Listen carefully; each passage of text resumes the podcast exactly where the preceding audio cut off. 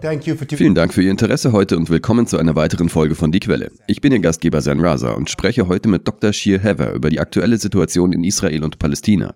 Dr. Shir Hever ist ein unabhängiger Journalist, Wirtschaftswissenschaftler und Autor. Er ist außerdem der Koordinator des Militärembargos des Nationalen Boykottkomitees der BDS-Bewegung. Shir, willkommen zurück.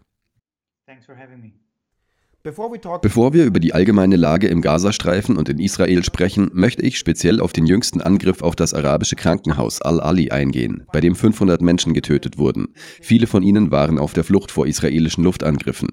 Die Tagesschau, Deutschlands führende Nachrichtensendung zur Hauptsendezeit, begann ihren Beitrag am 18. Oktober mit der Feststellung, und ich möchte sie hier zitieren, Zitat, auch am Tag nach dem Raketeneinschlag an einem Krankenhaus im Gazastreifen ist unklar, wer dafür verantwortlich ist. Die Terrororganisation Hamas beschuldigt das israelische Militär. Israel bestreitet dies und sieht in einer fehlgeleiteten palästinensischen Rakete die Ursache für die Explosion auf dem Gelände des arabischen Krankenhauses Al-Ali in Gaza-Stadt. Zitat Ende. US-Präsident Biden sagte bei einem Treffen mit dem israelischen Premierminister Benjamin Netanyahu, nach allem, was ich erfahren habe, scheint die andere Seite verantwortlich zu sein und nicht Sie. Die andere Seite bezieht sich offensichtlich auf die Hamas. Was ist Ihre Einschätzung zu diesem Krankenhausanschlag? I thought about uh, that, you're going to ask me this question, and I don't think that uh, the right thing is to get into the evidence and the and the facts that uh, make the case because uh, this is something that only professionals can investigate. At the moment, uh, the Israeli military doesn't allow international observers to come and investigate the area. Ich habe mir gedacht, dass Sie mir diese Frage stellen werden. Und ich glaube, es wäre nicht angebracht, auf die Beweise und Fakten einzugehen, die den Fall begründen. Denn das sollten ausschließlich Spezialisten tun. Im Moment erlaubt das israelische Militär internationalen Beobachtern nicht, in das Gebiet zu reisen und Untersuchungen durchzuführen. Lassen Sie mich es so formulieren. Wir haben es hier mit einer ungeheuren Gräueltat zu tun, und die Zahl der Toten beläuft sich auf fast 500. Völlig wehrlose, unschuldige Zivilisten in Gaza. Ich halte es für unglaublich, dass die israelischen Behörden, die israelische Regierung meint, es sei von Bedeutung, dass ein palästinensischer Kämpfer aus Versehen das Feuer ausgelöst und so viel Tod verursacht hat. Warum sollte das eine Rolle spielen? Der nördliche Teil des Gazastreifens steht unter direkter militärischer Besetzung durch die israelische Regierung und das israelische Militär. Sie forderten 1,1 Millionen Menschen auf, das Gebiet zu verlassen, da sie sonst innerhalb von 24 Stunden sterben würden. Die Menschen begannen zu fliehen, woraufhin die Israelis die Flüchtlingskonvois auf ihrem Weg in den Süden bombardierten. Dies ist also eine Falle. Es handelt sich um eine ethnische Säuberung. Es ist ein Völkermord. Die verzweifelten Menschen suchten Zuflucht in diesem Krankenhaus und kauerten sich zusammen in dem Glauben, dass ein Krankenhaus vielleicht ein sicherer Ort sei, der nicht von den israelischen Streitkräften bombardiert werden würde. Aber die israelischen Streitkräfte sind dafür verantwortlich. Das heißt, es spielt keine Rolle, ob es durch eine Rakete oder durch etwas anderes verursacht wurde. Die Verantwortung für das Wohlergehen und das Recht auf Leben der Menschen in diesem Gebiet liegt beim Besatzer. Das ist die israelische Regierung, das israelische Militär. Sie glauben also, wenn sie die Verantwortung auf die andere Seite lenken, wird sie das irgendwie von der Schuld befreien. Uh, they think that um, that if they they blame the other side it will somehow uh, absolve them of guilt. And we've seen so many lies, so many lies. Uh, when the Israelis claimed, oh, we had nothing to do with so viele Lügen haben wir gehört, so viele Lügen, als die Israelis behaupteten, sie hätten nichts mit dem Mord an Jamal Khashoggi, dem Journalisten der Washington Post, zu tun. Ein israelisches Unternehmen lieferte der saudischen Regierung die Spionagesoftware, um ihn zu ermorden.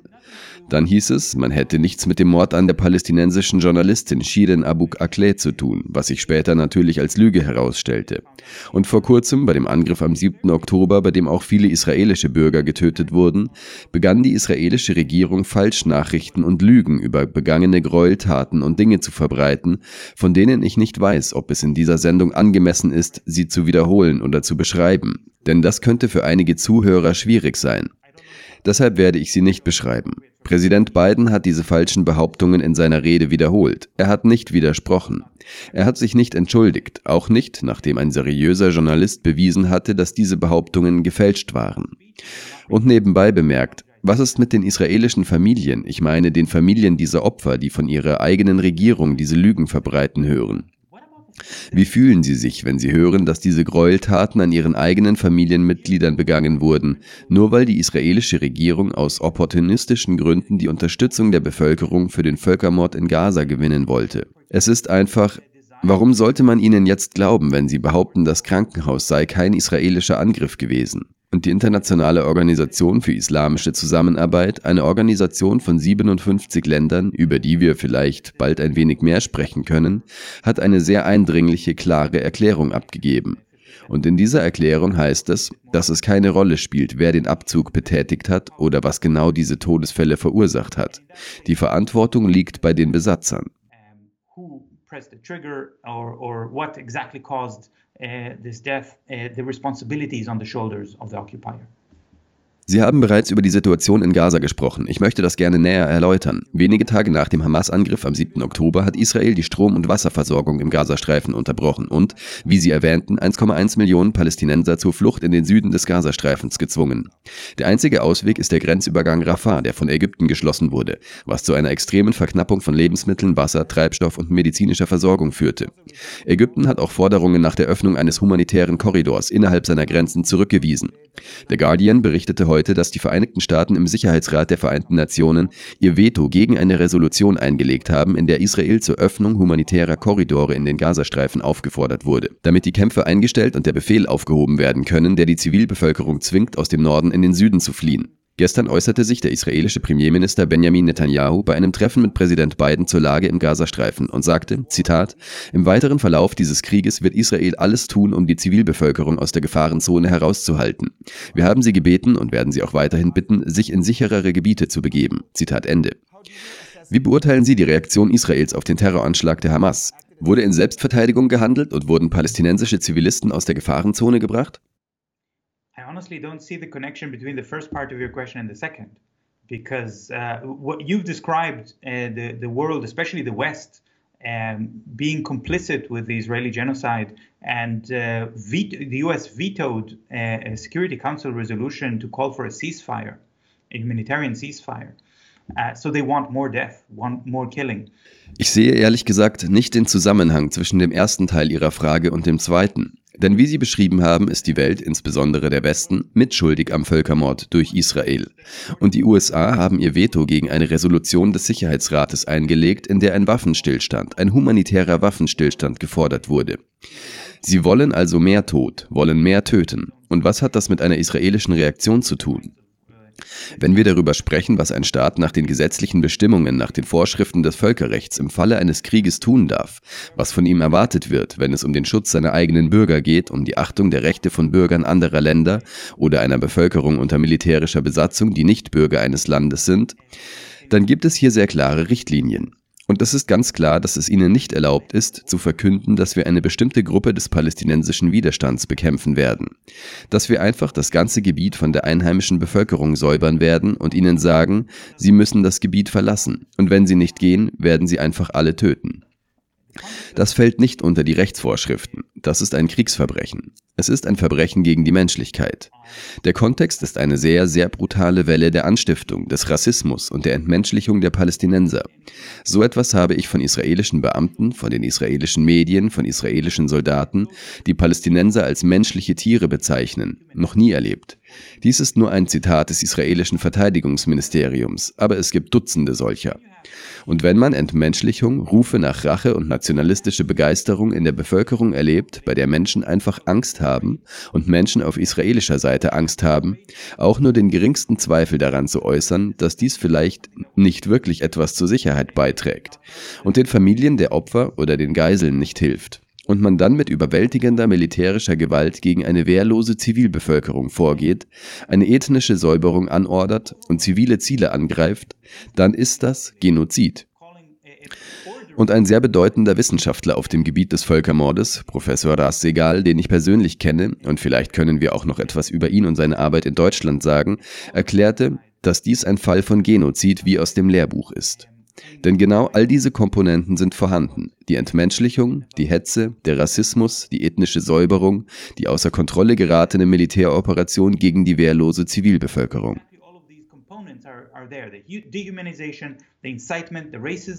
the ethnic cleansing, the out of control uh, military operation against uh, defenseless civilians.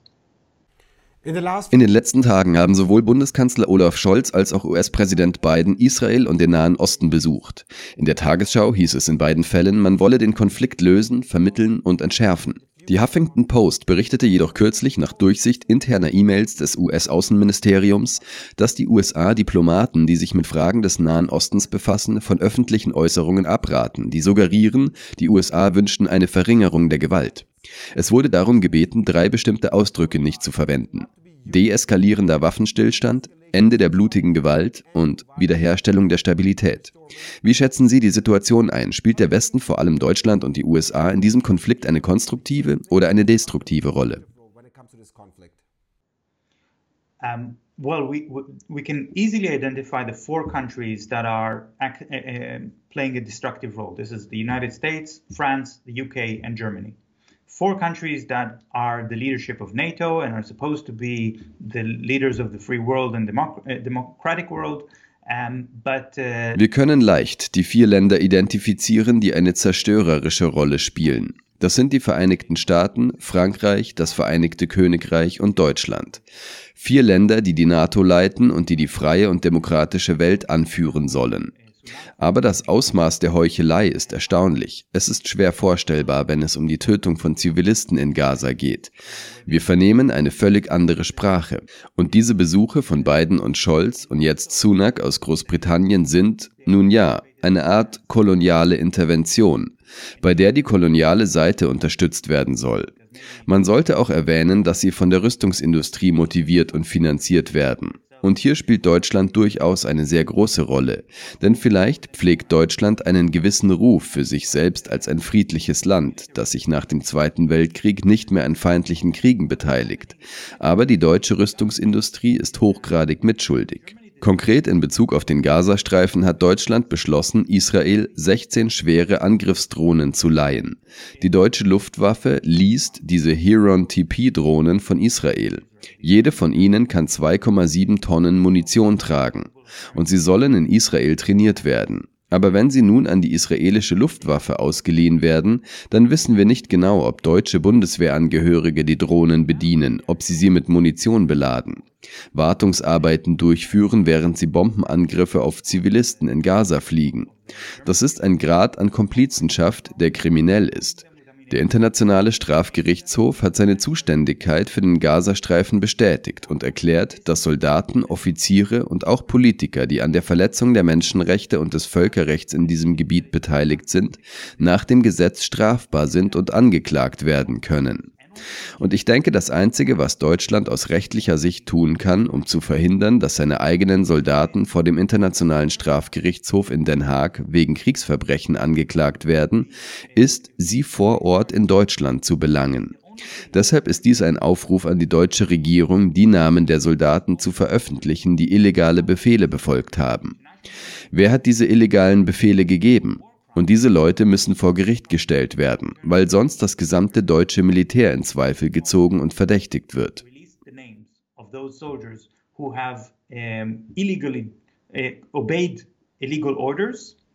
Who gave these illegal orders?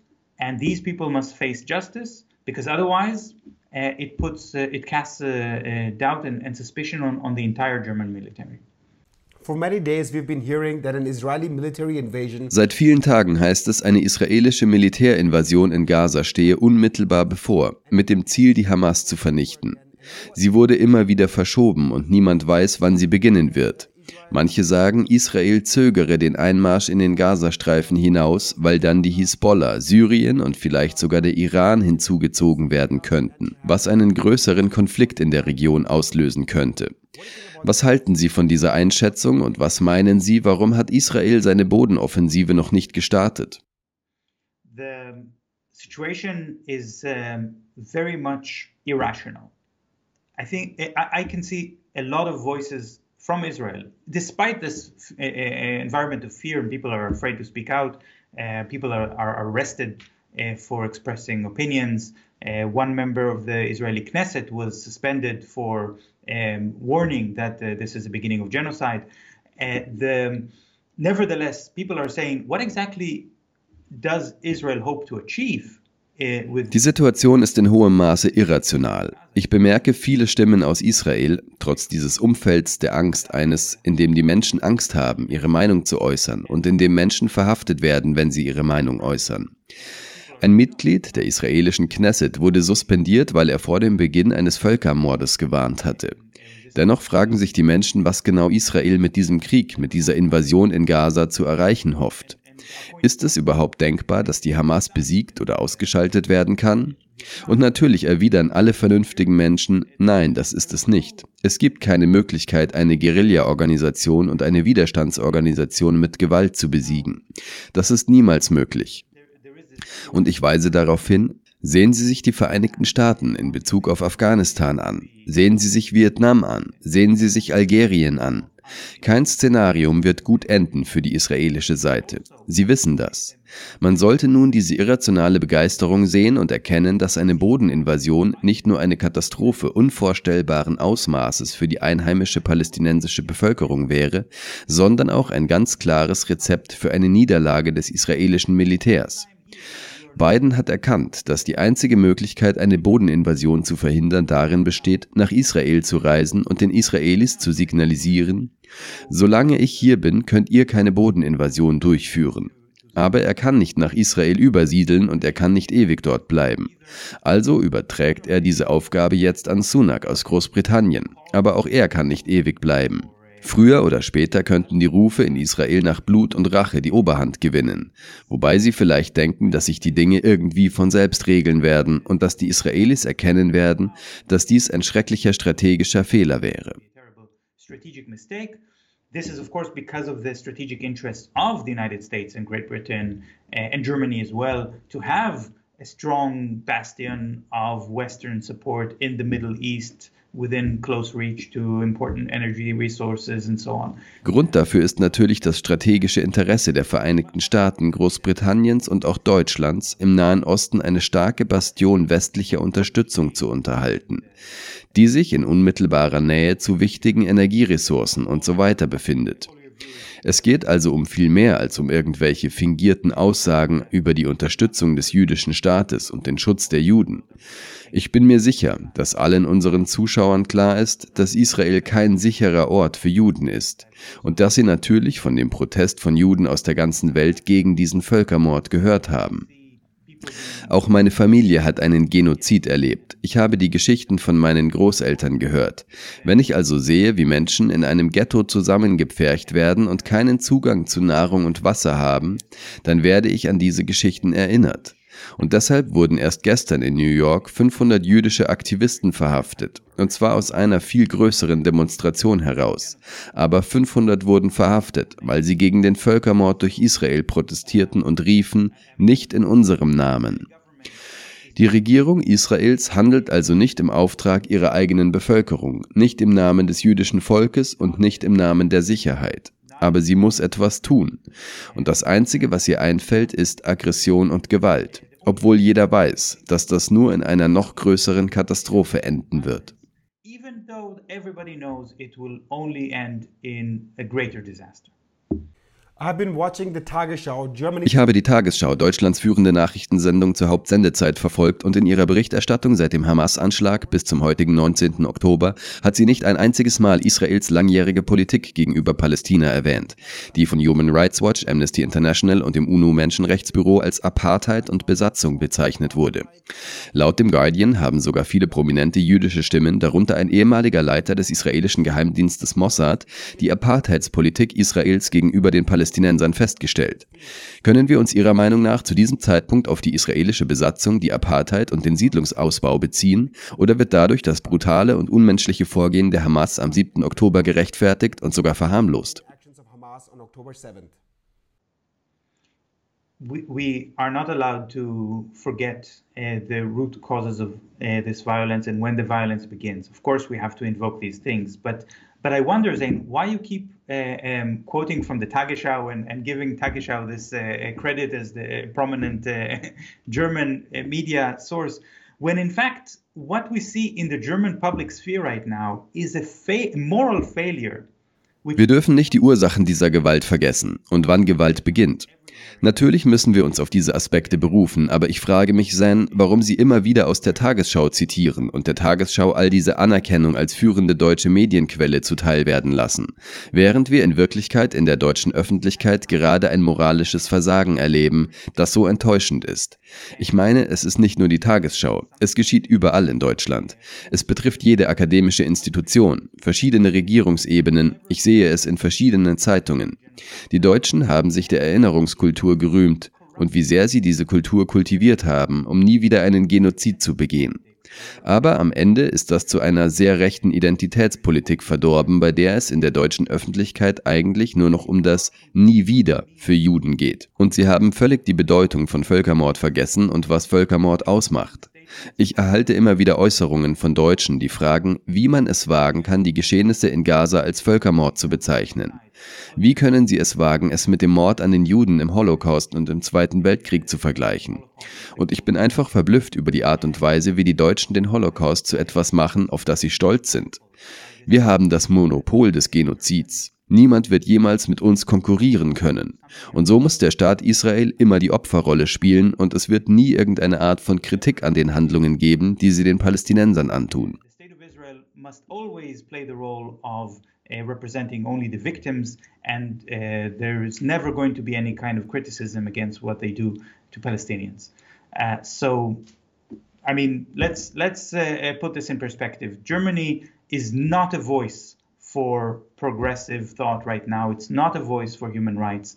It's a, a very, very regressive and colonialist voice. Lassen Sie uns das also in die richtige Perspektive rücken. Deutschland ist im Moment kein Sprachrohr für fortschrittliches Denken. Es ist nicht gerade ein Symbol für die Menschenrechte. Es handelt sich um eine sehr, sehr aggressive und kolonialistische Stimme, die wir in der Welt wahrnehmen. Wir hören viel deutlichere Stimmen aus dem globalen Süden. Das sollten wir anerkennen, wo die Menschen Rechenschaft und einen Waffenstillstand sowie humanitäre Hilfe für die Bevölkerung fordern, der bereits die Nahrungsmittel und das Wasser ausgegangen sind. Lassen Sie uns das also hier festhalten. Aber ja, ich meine, Ihre Frage bezog sich auf die Ursachen der Gewalt. Gewalt beginnt mit dem Akt der Unterdrückung. Lange bevor es eine Partei namens Hamas gab, lange bevor es eine Bewegung namens Hamas gab, gab es bereits eine militärische Besatzung, Apartheid und ethnische Säuberung. Diese Dinge begannen schon viel früher. Und ich denke, die meisten Menschen würden zustimmen, dass 1948 der Beginn der großen ethnischen Säuberung war. Natürlich gab es einige Fälle davor und auch einige danach, aber 1948 ist der Beginn der palästinensischen Nakba, der Katastrophe. Und dann wurde noch mehr Land besetzt, noch mehr Menschen wurden getötet, gefoltert, ohne Gerichtsverfahren inhaftiert. All diese Verbrechen wurden ungestraft begangen, ungestraft vom israelischen Staat, vom israelischen Militär, von der israelischen Regierung, und man ließ sie ungestraft davonkommen. Vor allem durch Länder wie Deutschland, vor allem durch Deutschland, das keine Kritik üben wollte. Aber das gab den Israelis das Gefühl, dass sie mit immer mehr und mehr ungestraft davonkommen können. Inzwischen sind die Dinge völlig außer Kontrolle geraten. Natürlich müssen wir die Menschen erinnern, dass der Widerstand, auch wenn er brutal und nach internationalem Recht illegal ist, weil das Angreifen von Zivilisten illegal und tödlich und Unrecht ist, aber wenn man es einfach sagt, okay, das ist das Ende der Diskussion, dann entmenschlicht man beide Seiten vollständig. Denn es gibt eine Geschichte und daran erinnern sich die Menschen. Es ist interessant, dass die Israelis, wenn man ihnen zuhört, das nicht vergessen haben. Sie wissen es. Hören wir uns die Stimmen der Überlebenden aus den Kibbutzim rund um den Gazastreifen an. Sie sagen, wir haben mehrere Stunden der Hölle durchlebt und viele unserer Familienmitglieder und Freunde bei dem palästinensischen Angriff verloren. Aber die Unterstützung für uns ist beendet und wir sind jetzt auf dem Weg der Besserung. Aber die Menschen im Gazastreifen, nur wenige Kilometer entfernt, gehen immer noch durch die Hölle. Und mehr und mehr Menschen werden getötet. Und solange dies der Fall ist, wissen wir, dass es auch für uns nicht zu Ende ist. Denn es wird keinen Frieden und keine Ruhe geben, wenn noch mehr Gräueltaten begangen werden. The hell for us has ended and now we are on the path of recovery, uh, but the people in Gaza just a few kilometers are still going through hell. And, uh, and, and more and more people are killed. And as, as long as this happens, we know that it's not over also for us. because because there's not going to be peace, there's not going to be calm when uh, more atrocities are being committed. Zu meiner letzten Frage. Edward Snowden, der Whistleblower, der 2013 die NSA-Dokumente enthüllte, die aufdeckten, wie die USA Daten im Inland und auf der ganzen Welt sammelten, sogar von ihren Verbündeten in neutralen Foren wie den Vereinten Nationen, twitterte am 7. Oktober nach dem Angriff der Hamas folgende Erklärung. Zitat Netanyahu hat eine milliardeschwere Dollarindustrie aufgebaut, die Spionagewerkzeuge an Despoten verkauft, die damit in die iPhones von Kritikern, gewählten Gegnern, Menschenrechtsanwälten und sogar Studenten eindringen. Es hat sich allerdings herausgestellt, dass sie nicht zum Ausspionieren der Hamas taugen. Zitat Ende. Wie beurteilen Sie diese Aussage als jemand, der sich seit vielen Jahren mit dem israelischen Militär- und Sicherheitskomplex befasst? Well, uh even in very dark times, sometimes uh, a cynical and humorous statement uh, can can strike very true. I've I've read this tweet, uh, and um, of course, um, we have to understand something about spyware. And Snowden has, has revealed a lot of, of, of the structure how spyware actually works. Auch in sehr dunklen Zeiten kann manchmal eine zynische und humorvolle Aussage sehr wahr sein. Ich habe diesen Tweet gelesen und natürlich müssen wir etwas über Spionageprogramme verstehen. Und Snowden hat viel von der Struktur der Spyware enthüllt, aber es gibt auch andere Quellen, die das bestätigen. Zunächst einmal sollten wir sagen, dass es kein Land auf der Welt gibt, das es privaten Unternehmen erlaubt, Spionagesoftware gegen Geld an die meistbietenden zu verkaufen, außer Israel. Diese Unterdrückung hat sich also auf der ganzen Welt verbreitet und wir erleben dies überall. Es war sogar US-Präsident Biden, der diese Technologie als sehr gefährlich bezeichnete. Natürlich möchte er, dass die US-Geheimdienste wie die CIA über Spionageprogramme verfügen, und das tun sie auch. Aber diese sollten nicht auf dem kommerziellen Markt angeboten und nicht gegen gegen amerikanische Bürger eingesetzt werden. Denn einer der Gründe, warum Spionageprogramme so gefährlich sind, liegt in ihrer Eigenschaft als Mittel zur Beschaffung von Informationen, zur Überwachung und zum Abfangen von Informationen, aber auch als Mittel zum Einschleusen von gefälschten Informationen in Geräte. Man kann also Spyware verwenden, um Text oder Stimmen oder was auch immer in das Telefon einer Person einzuschleusen, als ob diese Person sie geschrieben hätte. Oder man kann sie verwenden, um über die Konten in den sozialen Medien Aussagen zu machen, die die Betroffenen gar nicht machen wollten. Und das ist ein Werkzeug für die Strafverfolgung. Es ist ein Werkzeug für Fehlinformationen, also für Chaos, Zerstörung und Misstrauen und dergleichen. Biden forderte ein Verbot dieser Technologie in den Vereinigten Staaten. Und die New York Times fand heraus, dass das Verbot nicht sehr effektiv war. Israelische Unternehmen fanden Wege, es zu umgehen. Aber jetzt sehen wir, dass es bei beiden tatsächlich funktionierte, denn zweimal hat er israelische Desinformationen wiederholt. Die Israelis setzen also weiterhin Desinformationstechnologie gegen ihn ein. Und es spielt keine Rolle, ob sie dafür Spyware verwenden oder andere Mittel einsetzen. Sie könnten mit Hilfe von Spyware Beweise über Telefone herstellen. Und deshalb muss Spyware ganz verboten werden. Es geht nicht nur um Israel. Alle Länder sollten Spyware verbieten. Absolut. Das ist eine sehr gefährliche und schädliche Technologie. Aber so funktioniert Überwachung. Und wir sollten auch darauf achten, dass dies aus Sicht der israelischen Öffentlichkeit kein Krieg ist, der nur gegen Palästinenser und palästinensische Widerstandsgruppen im Kampf geführt wird also mit Bomben und Gewehren. Es ist ein Krieg, der mit Informationen und Fehlinformationen geführt wird. Und die Israelis suchen Freiwillige, die Hasbara betreiben. Hasbara bedeutet Propaganda auf Hebräisch.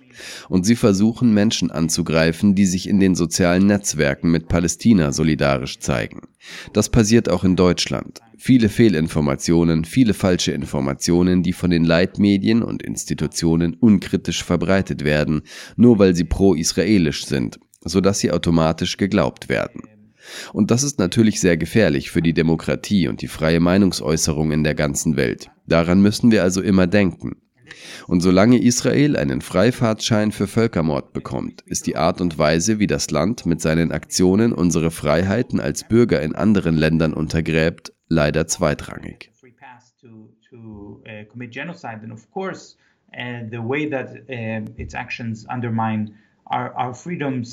As citizens in, in other countries uh, is, is taking a, a second priority, unfortunately.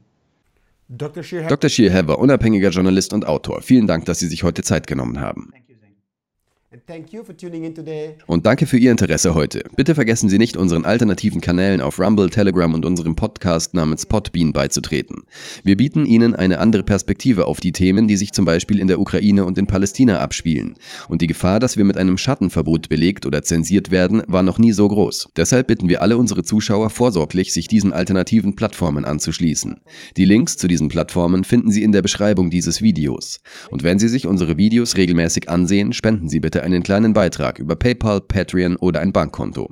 Wir sind eine kleine, unabhängige und gemeinnützige Medienorganisation, die kein Geld von Konzernen oder Regierungen annimmt und nicht einmal Werbung zulässt, mit dem Ziel, Sie mit Informationen zu versorgen, die frei von äußeren Einflüssen sind. Obwohl wir 142.000 Abonnenten haben, spenden nur ein paar Prozent regelmäßig für uns. Wenn Sie also möchten, dass wir Ihnen weiterhin Informationen liefern, die frei von äußerer Beeinflussung sind und die Ihr Wissen und Ihre Sichtweise bereichern, sollten Sie noch heute spenden. Ich bin Ihr Gastgeber San Raza. Bis zum nächsten Mal.